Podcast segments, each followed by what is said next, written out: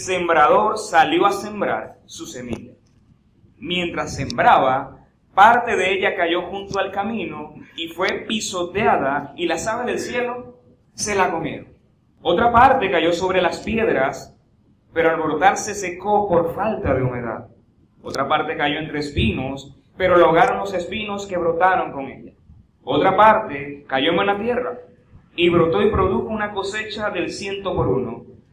Y levantando la voz dijo, el que tenga oídos para oír, que oiga.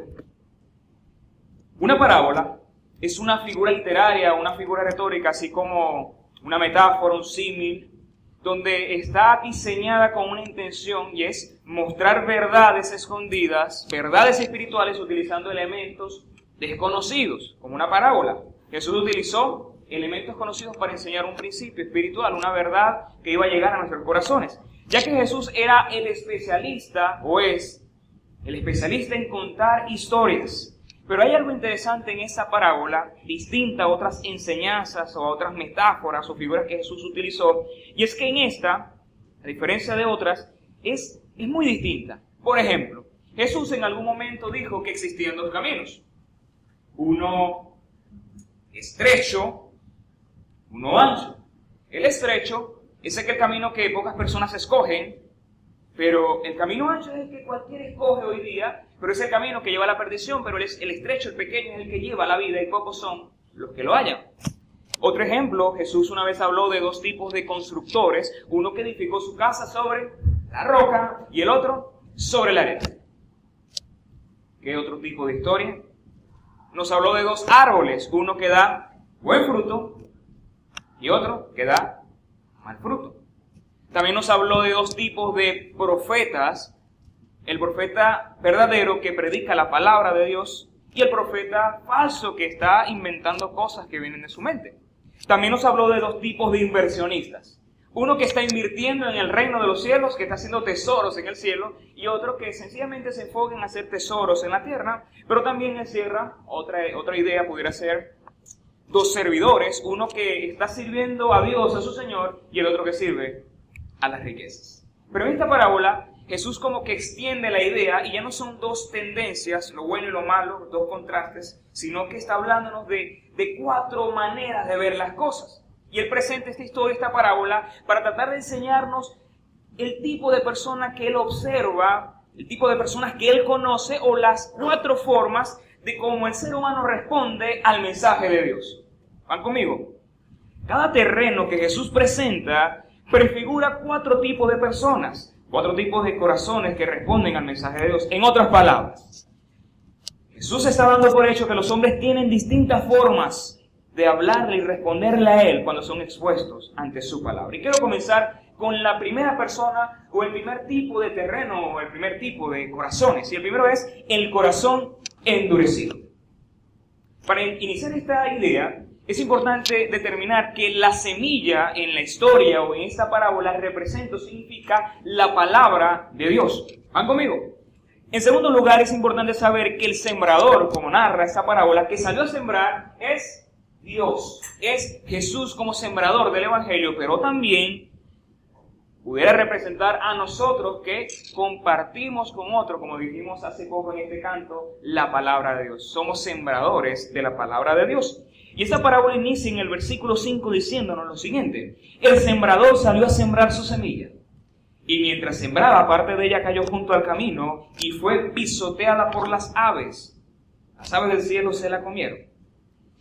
En Israel, una de las características de, los campos era que eran largos y, estrechos y estaban separados por senderos donde la gente tendía a transitar y eso hacía que el terreno estuviera más duro, más sólido, más difícil de penetrar, porque era algo donde la gente, los animales, quizás cualquier tipo de cosas pasaba por allá, y el terreno cada vez iba siendo más sólido, más sólido, a tal punto que si una semilla caía allí iba a ser difícil que ésta pudiera penetrar dentro del terreno. Es decir, era un terreno pisoteado, polvoriento y endurecido por los transeúntes. Es decir, que si una semilla caía allí, tenía que ser pisoteada y iba a ser tumbada por las personas o también era una semilla que iba a ser capturada o robada por por las aves. Pero Jesús no solamente hace énfasis en la historia, sino que él más adelante da interpretaciones de cada una de las figuras, en este caso los cuatro elementos o los cuatro terrenos. Y él da la primera esta primera interpretación en el versículo 11 y 12. Vamos a leerlo en pantalla. Dice, la semilla o las semillas junto al camino son los que oyen. Pero luego viene el diablo y les quita del corazón la palabra para que no crean y se salven. Es decir, hay personas, según este versículo, que tienen un encuentro con la palabra de Dios, son expuestos, escuchan, pero que esa palabra que llega a ellos no permanece mucho tiempo. Desaparece la palabra. Es robada, es tomada por las aves que tipifican en este caso la hora del enemigo, de muchas formas o de muchas maneras. Son aquellos que con una mente cerrada y endurecida, escuchan la palabra de Dios, pero no penetra, no entra, nada sucede. Rebota la palabra de Dios en su vida. Tienen una especie de resistencia hacia, hacia el mensaje de Dios y del Evangelio. Hay personas que cuando se exponen al mensaje de Dios, lo único que dicen, bueno, yo no creo en eso, no lo veo así. Esto no es para mí. Esto le sirve a mamá, que anda un poco histérica, quizás dirán. ¿Sí? También pudiéramos decir que son aquellas personas que escuchan el mensaje de Dios, pero no se comprometen, no hacen algo más, solamente se acerca el mensaje a su vida, pero no entra a su corazón, no penetra, no transforma su vida. Y eso es un peligro porque tenemos personas a nuestro alrededor que día a día, semana a semana, como un domingo, por la mañana, escuchan el mensaje de Dios, pero este no penetra en sus vidas. Y esto es un peligro, porque lo lamentable es que las aves del cielo, se llevan el mensaje para que éstas no se salven. También son personas que no entienden el mensaje porque en realidad tienen su corazón cerrado a las cosas de Dios. Usted no sé si ha conocido ese tipo de personas que usted le habla, usted le presenta, se exponen al mensaje de Dios y siempre hay una respuesta inventada, argumentativa, racional aparentemente, para justificar el por qué no buscan a Dios. No, yo no busco a Dios porque yo escuché que tal persona hizo aquello. Yo no, yo no busco a Dios, yo no creo en Dios porque hay, no hay formas para probar esa realidad. Y se escudan, se escudan y se alejan y lamentablemente son presa fácil para el enemigo. Pero también hay personas que menosprecian el mensaje de Dios. Niegan las verdades absolutas. Miren, una de las cosas que está sucediendo acá en Venezuela, yo reconozco que Quizá la misma situación país, económica, política, social nos tiene distraídos, nos tiene atentos. Pero hay cosas que están pasando a nuestro alrededor en muchos países, incluso está pasando acá, y son aquellos movimientos ideológicos que están afectando las vidas, la familia, la iglesia, y lo más importante, están afectando a la familia, que nosotros como creyentes sabemos que la familia es el núcleo de la sociedad, algo establecido por Dios. Por ejemplo, lo que es la ideología de género, que eso atenta contra lo que es la creación misma, el hecho de negarle la vida a una persona, cosas que están pasando a nuestro alrededor, el aborto, matrimonio igualitario, tantas cosas que si nosotros como iglesia no estamos conscientes de lo que está pasando, podemos darnos, lamentablemente, cuenta de que son cosas que están atentando a la familia, a los creyentes y a la iglesia del Señor. El pastor Elías el día de ayer en una boda comentaba algo bastante interesante y él decía que el mensaje de Cristo, el mensaje del Evangelio es un mensaje contra cultura. Que cuando fue dicho hace siglos atrás era un mensaje que chocaba y que no encajaba dentro de la cultura, pero que en estos tiempos el mensaje de Cristo sigue siendo contracultura, porque es un mensaje que no es popular, que no está de acuerdo a la idea, a la representación de las personas, sino que sencillamente es un mensaje que muchos dicen, bueno, tiempos antiguos. Hermanos, como iglesia debemos estar conscientes del peligro de menospreciar la palabra de Dios. Y este tipo de personas no valora y menosprecia la palabra de Dios. Dice luego el texto que la semilla es arrebatada para que no crean y se salven. Y lo más triste es que este tipo de personas se está perdiendo. Olvidando lo que Jesús una vez dijo en Juan 3, yo no he venido a condenar al mundo, sino he venido para que el mundo sea salvo a través de mí. El segundo corazón, la segunda respuesta, o el segundo tipo de persona que Jesús nos narra, es el corazón sin profundidad. Dice el versículo 6, otra parte cayó sobre piedras, pero al brotar se secó por falta de humedad. Posiblemente la semilla haya caído en un terreno aparentemente pedregoso de piedras. Se pudiera ver como un terreno quizás que era bueno a los ojos de manera superficial, pero quizás había unos pocos centímetros de arena o de tierra y cuando la semilla llegaba y empezaba a penetrar, empezaba a crecer, a germinar, iba a haber un momento donde su crecimiento para buscar humedad, nutrientes, iba a encontrarse con un bloqueo, una barrera, que eran las piedras. Y Jesús hace la interpretación. Las que cayeron sobre las piedras son los que, al oír la palabra, la reciben con gozo, pero como no tienen raíces, creen por algún tiempo. Otra versión dice son de corta duración. Pero al llegar la prueba, se aparta. Un corazón sin profundidad, tarde o temprano será deshidratado por la aflicción. Son aquellas personas que escuchan la palabra de Dios, pero a diferencia del primer terreno, reciben la palabra con gozo. Qué bello mensaje. Me enviaron un versículo de la Biblia, el Salmo 23, qué hermoso. Personas que quizás pueden asistir en algún evento religioso, incluso venir a la iglesia y participar, y se alegran con lo que están escuchando, con lo que están recibiendo, pero la dice que no solamente oye y recibe, sino que se queda allí. Tienen pocas raíces y luego se apartan. Quizás les agrada ir a la iglesia por alguna motivación, la cual quizás desconocemos. Quizás le agrada ir a la iglesia o le agrada a alguien de la iglesia, no lo sé. Quieren conocer a Dios de alguna forma, pero no quieren experimentar a Dios en su vida. Y eso es un peligro. Hay gente que viene a la iglesia para conocer algo de Dios, pero no para experimentar transformación en su vida. Buscan el milagro de Dios, pero no al Dios de los milagros. No tienen raíces y son de corta duración. Es decir, muchas veces podemos encontrarnos personas, o otras veces podemos ser de este tipo de personas, que escuchamos el mensaje pero somos incapaces de dejar que el mensaje se reproduzca en nosotros y eche raíces.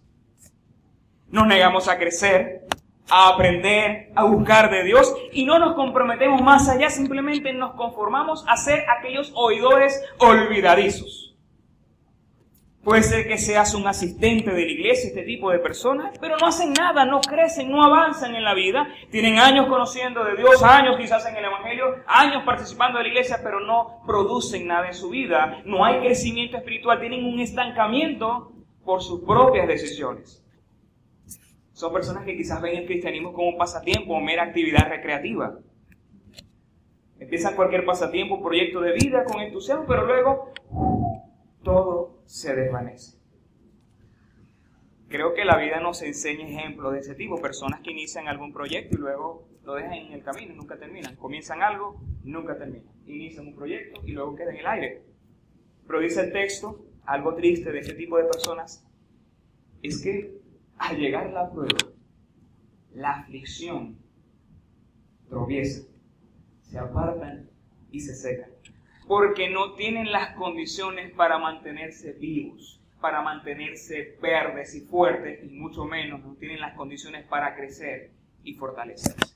Yo quiero presentarles en, esta, en este momento este, una planta que empecé hace unos meses a criar. Es mi planta de, de pimentón. Hace unos meses, Daniel Núñez estaba en la casa con un grupo de muchachos compartiendo una cena y él preparó una carne para hamburguesa y preparó también una salsa con pimentones. Y él dejó las semillas de pimentón en la casa y a mí me dieron ganas así como de, cosechar cosas de agricultor, ¿no? Y yo agarré las semillas, las puse a germinar y empezaron a crecer. Y yo me emocioné. ¡Ay, están creciendo las semillas de pimentón! Y de repente empezaron a crecer. Y le tomo esta foto y se me queda en el Daniel, mira mi, mi planta de pimentón. Daniel dice, ¡eh, José, qué bueno!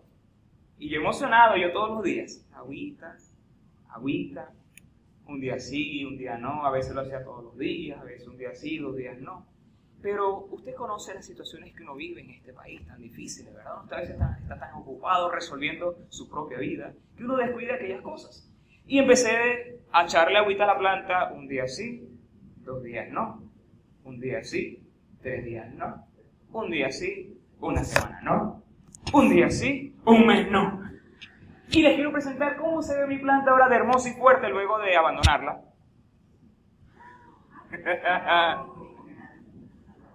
Sí, en el primer servicio también me juzgaron, dijeron qué pecado tan grande.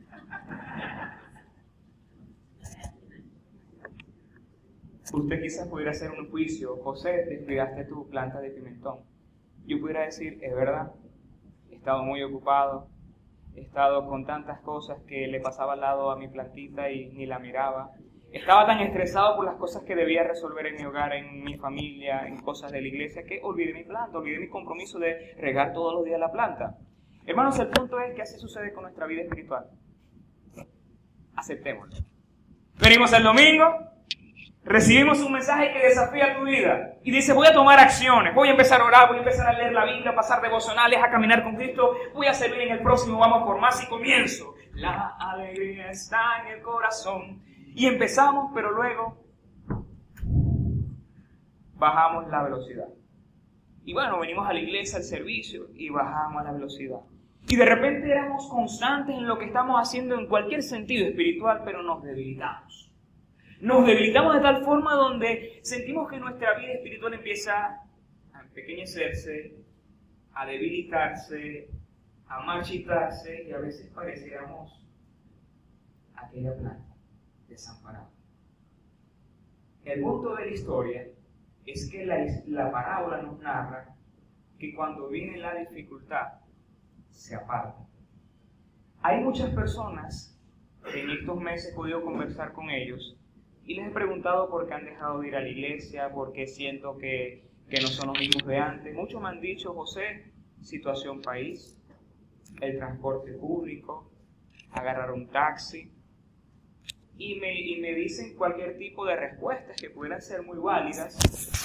A veces es muy cierto eso, pero a veces es una excusa pero yo no soy quien para juzgar. También hay otro tipo de personas que me han dicho, José, la situación, estoy muy afectado, tengo muchos problemas, siento que las cosas no están caminando como debiera caminar. José, tengo tantos problemas, pero ¿cuál ha sido el problema mayor? Hemos dejado nuestra vida de mayor.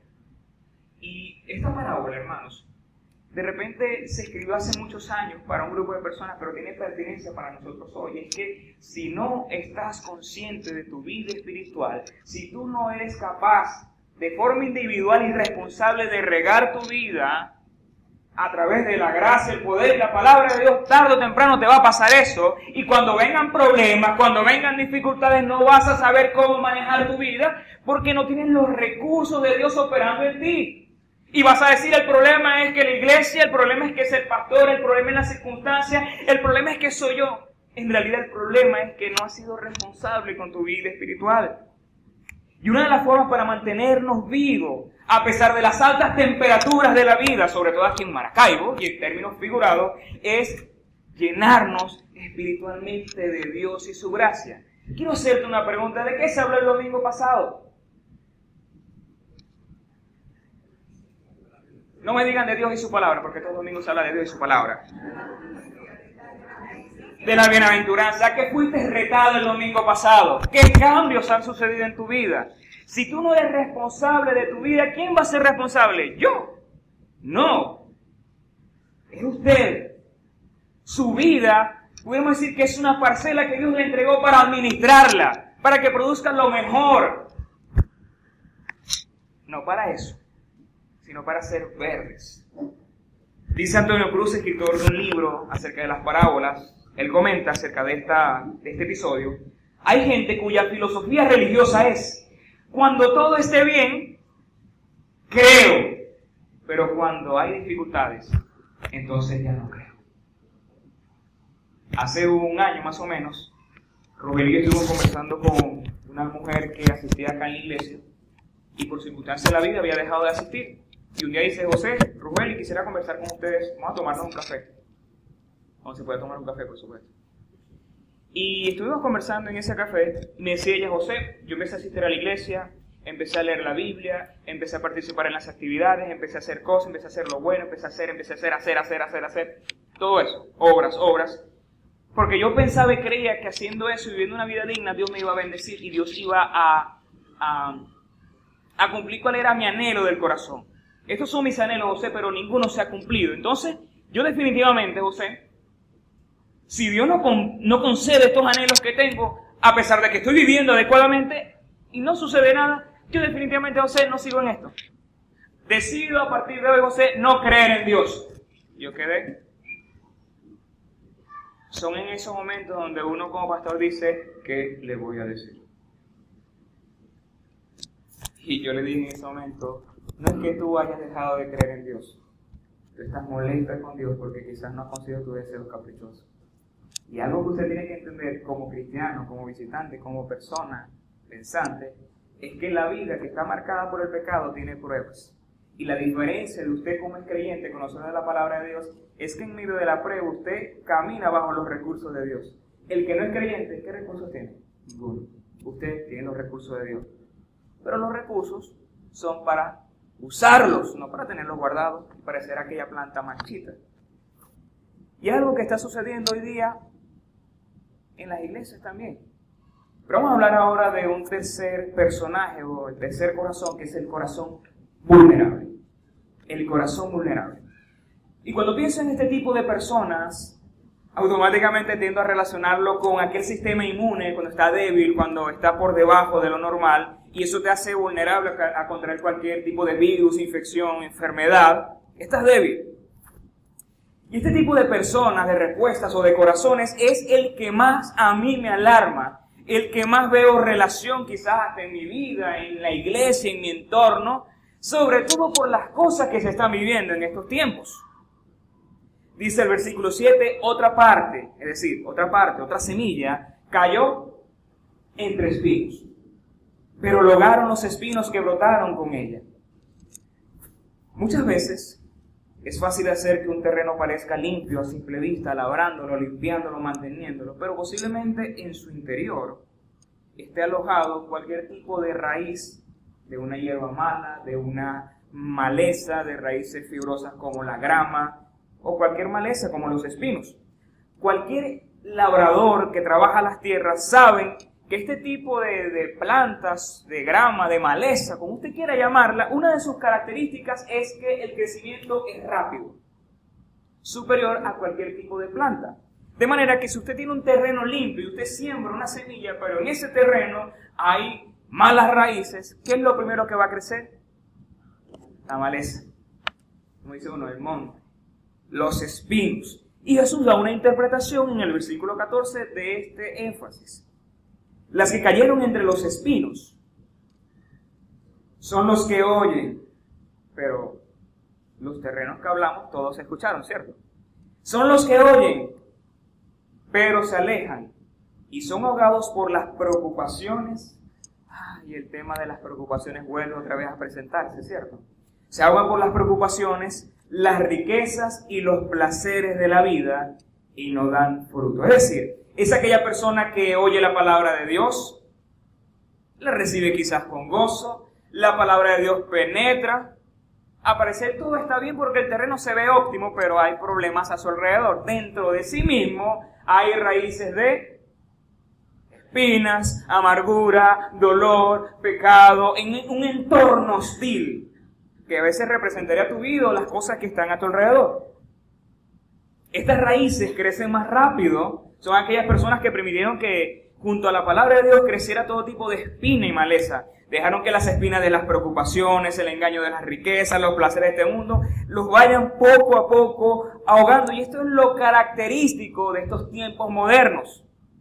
La vida cada vez está más complicada. Todo es más rápido y vamos mucho más deprisa son los que producto de, del afán, de las preocupaciones, de su agenda tan complicada, se olvidan de Dios, se olvidan de la gracia de Dios, dejan de crecer, dejan de vivir, de servir y mucho menos de alimentarse espiritualmente. Son aquellas personas que le quitan el sitio y el lugar que Dios merece por, por ocuparse en otras cosas. sean las que sean. Y muchas veces esas cosas no son en sí malas, pero cuando le quitan el lugar a Dios, ahí está el problema. Incluso, también puede suceder en el mismo liderazgo cristiano. Se enfocan en el trabajo de Dios y se olvidan del Dios de la obra. O como leí en estos días una frase que decía, estamos acostumbrados a veces a hacer comida para Dios en la cocina y sacamos a Dios de la cocina. Sacamos a Dios de la ecuación. Queremos que Dios bendiga mi vida, mi proyecto, mis estudios, pero saco a Dios de la ecuación. Quiero que Dios bendiga mi hogar y que el hogar sea bendecido, pero me niego a vivir para Dios. Quiero que Dios me proteja, pero hago las cosas incorrectas. No tiene sentido. Usted puede colocar 2 más 2 le va a dar 4. Usted no puede decir 2 más 2 es 0. No, 2 más 2 es 4. Y si usted no busca hacer las cosas adecuadas según lo que Dios ha establecido, ¿cómo le va a ir bien? Pudiéramos decir que la espina del afán, de la riqueza, del placer, son los aguijones que el enemigo está usando para marchitar a la iglesia. Y si usted no está consciente de eso, está en peligro. Tiene que estar pendiente de eso, porque eso está afectando a las familias a los hogares, al entorno, a los jóvenes. El problema aquí en este terreno no son las aves, no es la profundidad, no es la poca humedad, no es el calor o el sol. Son las espinas que Él ha permitido que crezcan en él. Dice Proverbios 6, 27 al 28. Tomará el hombre fuego en su seno sin que sus vidas, perdón, tomará el hombre fuego en su seno sin que sus vestidos ardan. Imagínense la idea. Tomar fuego, colocármelo acá y no va a arder mi, mi ropa, mi traje. Andará el hombre sobre brasas sin que sus pies se quemen. Hermanos, a mi parecer, creo que eso es algo que a nosotros nos tiene que llamar la atención. Usted tiene que ser sincero y abrir su corazón y decir, Señor, ¿qué tipo de terreno soy? ¿Soy el terreno junto al camino? que las aves se están llevando la semilla. Soy el terreno que está sembrado en piedras.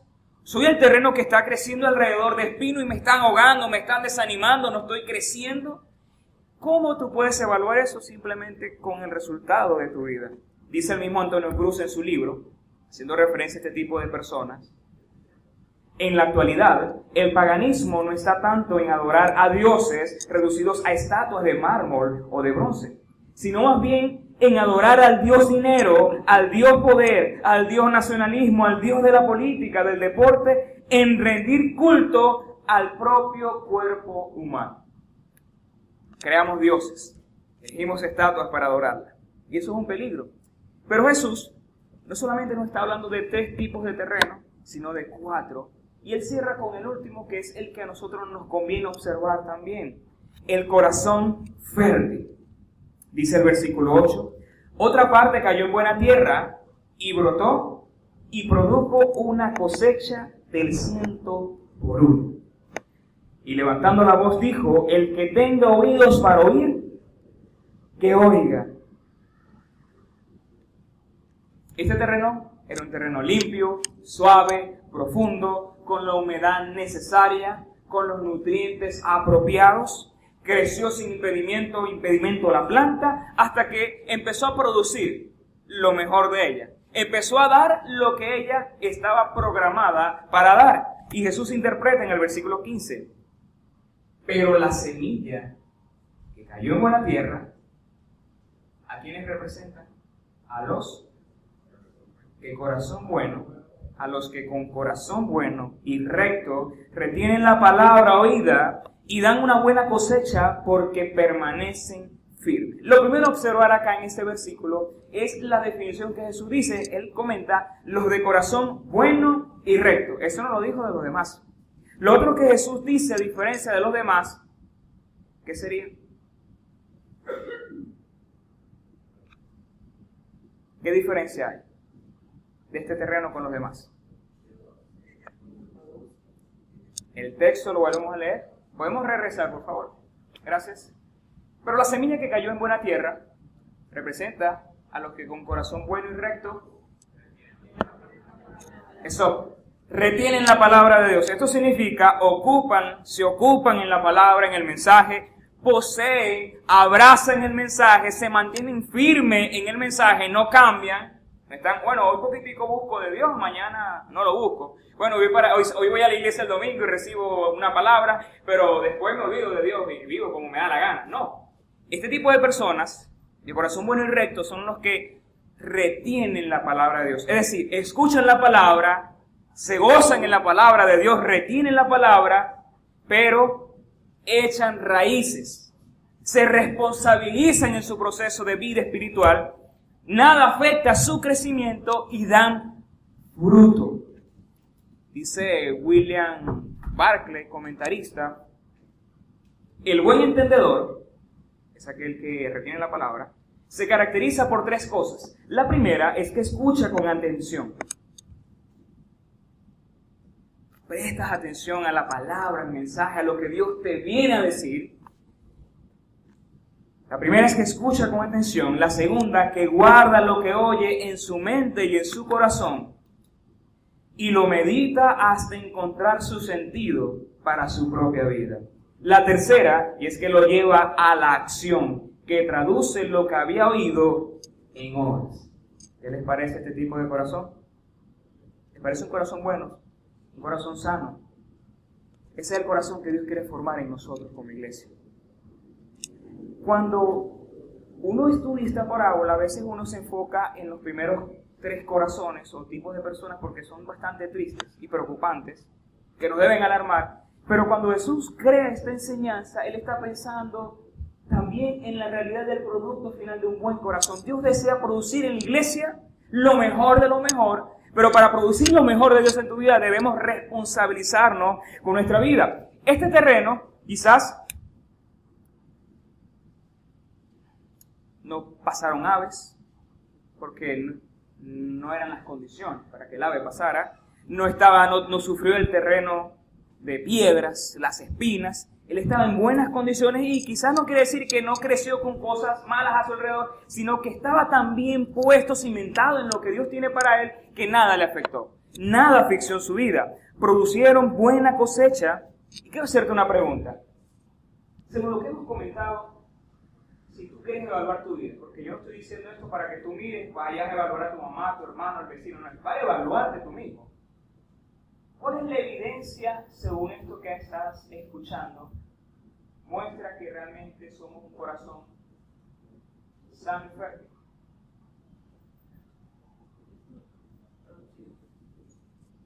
O sea, yo, José Escalona, quiero ver cómo está mi corazón. Si yo quiero ver cómo está mi corazón, yo tengo que ver qué está produciendo mi corazón. Si no estoy produciendo nada, estoy en problemas. Dice Matthew Henry, Cristo no dice que la buena tierra no tenga piedras y espinas, sino que nada puede impedir que crezca y dé fruto. Y como aplicación yo quiero cerrar diciéndote, amado, Dios desea que tú seas tierra fértil. Y si tú dices, bueno, yo creo que estoy en el terreno de, las espinas, tú puedes en el nombre de Jesús cambiar tu, tu, condición, Dios te puede ayudar. No, yo creo que soy el terreno en piedras, Dios te puede cambiar. Yo creo, mi amigo sé que yo soy el de las aves, me, me tienes mal. Dios desea que tú seas terreno fértil que produce lo mejor. Pidámosle a Dios que Él obre nuestros corazones, que Él abre nuestro terreno, que quite toda piedra de tropiezo, toda espina que nos afecte y haga de nosotros terreno fértil. Vale la pena, hermano, vivir para Dios. Vale la pena producir lo mejor. Y quiero cerrar con este texto de la Biblia que el apóstol Pablo se lo dijo a una iglesia, a la iglesia de Corinto. Creo que el apóstol Pablo también estaba pensando en estos términos y él dijo, 1 Corintios capítulo 15, versículo 58.